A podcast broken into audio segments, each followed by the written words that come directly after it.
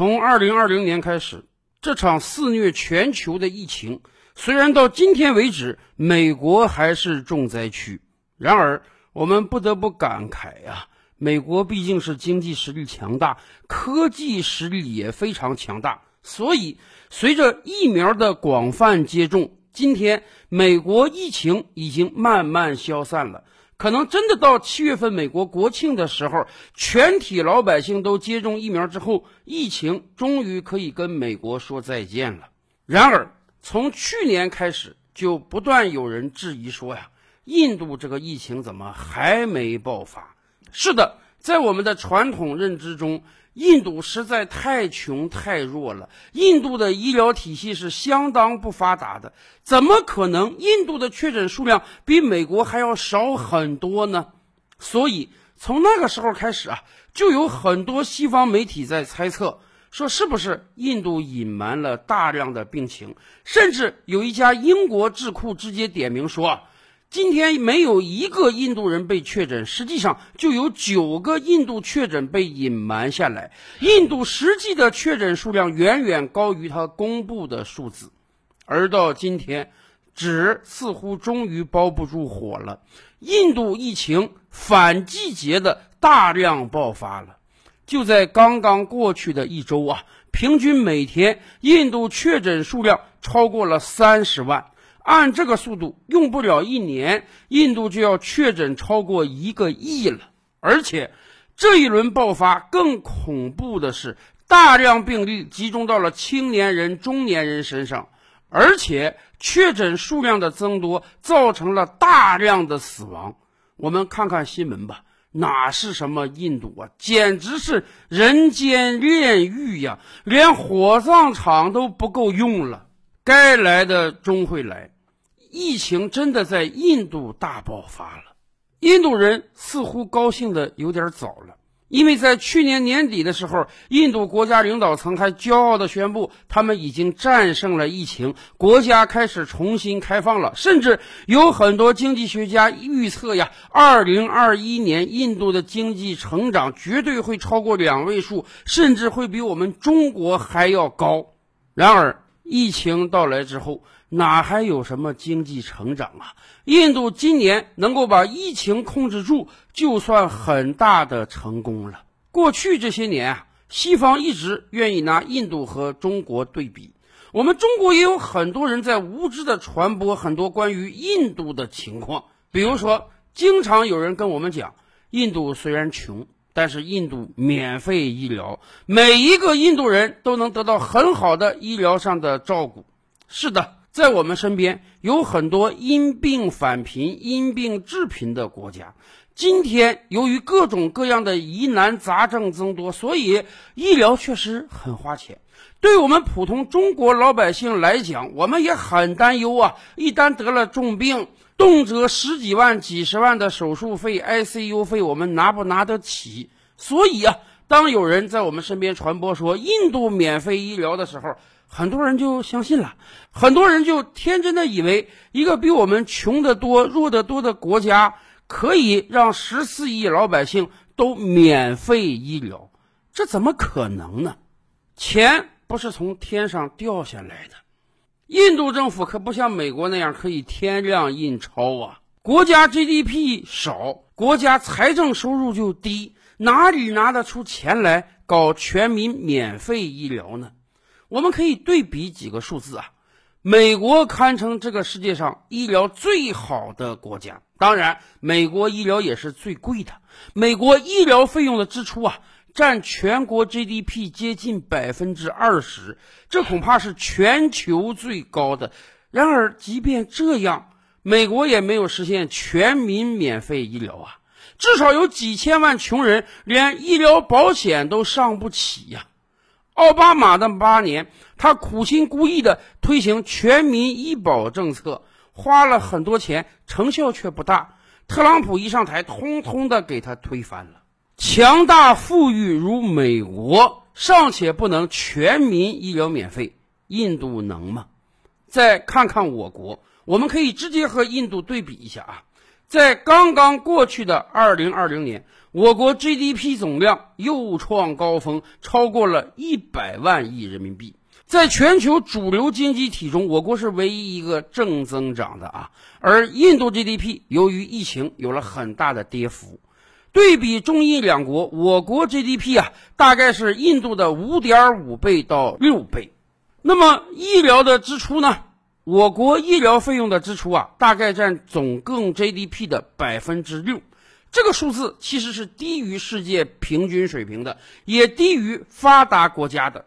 这说明在医疗问题上，我们还有很长的路要走。可是大家知道印度医疗占它 GDP 多少吗？连百分之一都不到。是的，我们的 GDP 总量是印度的五六倍，我们的医疗支出占 GDP 百分之六，而印度的医疗支出连百分之一都不到。也就是说，在花钱这个问题上，我国医疗体系的总费用支出大概是印度的二十五倍到三十倍，而我们的人口跟印度几乎一样。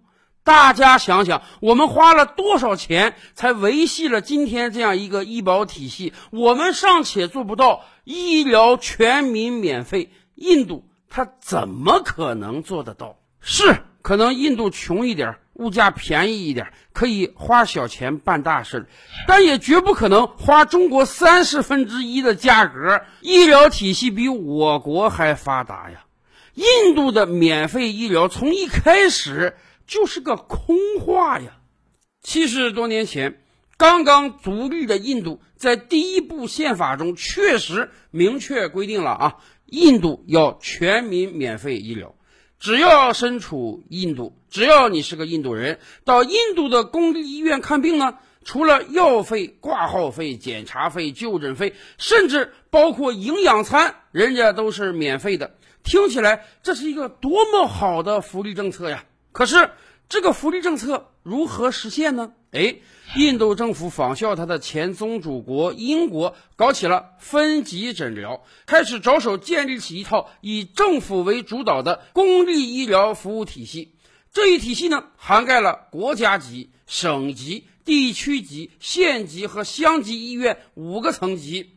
只要不是重大疑难的病症，印度公民在这些地方就医都可以享受到免费的医疗。是的，西方很多貌似实行免费医疗的国家都搞这个分级诊疗啊。你得了一个小病，先到社区医院去看一看，社区医院能解决就不要往上送了，社区医院解决不了就可以往上一级医院送，这样把大量的小病、简单病哎消灭在社区医院。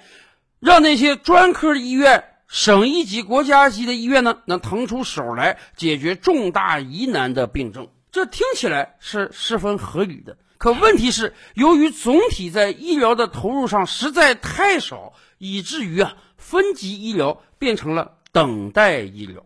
印度在医疗上投入有多少呢？导致到今天为止啊，平均每一万个印度人大概只有七到八个医生。远低于世界平均水平，平均每一万个印度人才拥有七张病床。在很多地方啊，印度医生是疲于奔命啊，因为国家在医疗上投入实在是太少了，以至于一个医生要应对几万个病人。所以，印度有没有免费医疗呢？我们不能说没有。你头疼脑热得了小病小灾，哎，你到印度公立医院去。顶天了，给你一个止疼片有的时候医生说：“对不起，我们止疼片都没有了，你得出门自己去买。”而如果你觉得止痛片解决不了你的问题，那么好，你就等嘛。看医生要等，向上级医院转诊要等，做手术要等，开各种的药也要等。没办法，整个印度国家在医疗上的投入由于太少了，资金太缺乏了，人才太匮乏了，所以。它的分级医疗就是一个等待医疗。普通的印度老百姓，你如果觉得你要享受国家的免费医疗，你要到公立医院去看病，那么好，你就等嘛。我们是给你提供免费的医疗，只不过这个医疗要等很长很长时间。很多在所谓的发达国家体会过那个地方免费医疗的人都说啊。什么英国也好，欧洲大陆各个国家也好，是很多国家号称免费医疗，可是你真得排期等很长时间啊！有时候你这个牙痛的不行了，你到医院去，人家告诉你两周之后来治吧。你能等？你的牙痛等得了吗？而大家想想，在医疗投入上，印度可是远低于这些发达国家的。在那些国家，全民免费医疗都要等，何况印度呢？所以，通过这次疫情，我们也看出来了，所谓的全民免费医疗。就是一个谎言啊！就是用来掩盖印度政府在医疗体系上投入严重不足的幌子而已。今天，由于疫情的影响，印度的医疗体系可以说彻底崩溃了。他们在缺什么？大家想象得到吗？他在缺氧气呀！去年一二月份，疫情在全球慢慢起来的时候，很多发达国家说他们缺呼吸机。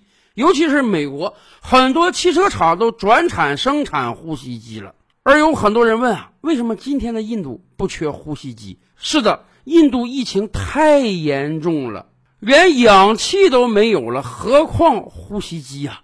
那些重症、危症病人根本得不到很好的照顾，怎么可能有空间给他们上呼吸机啊？现在连病床都不够，氧气都不够，基础的医疗设备都没有，哪有那些高大上的设备呀？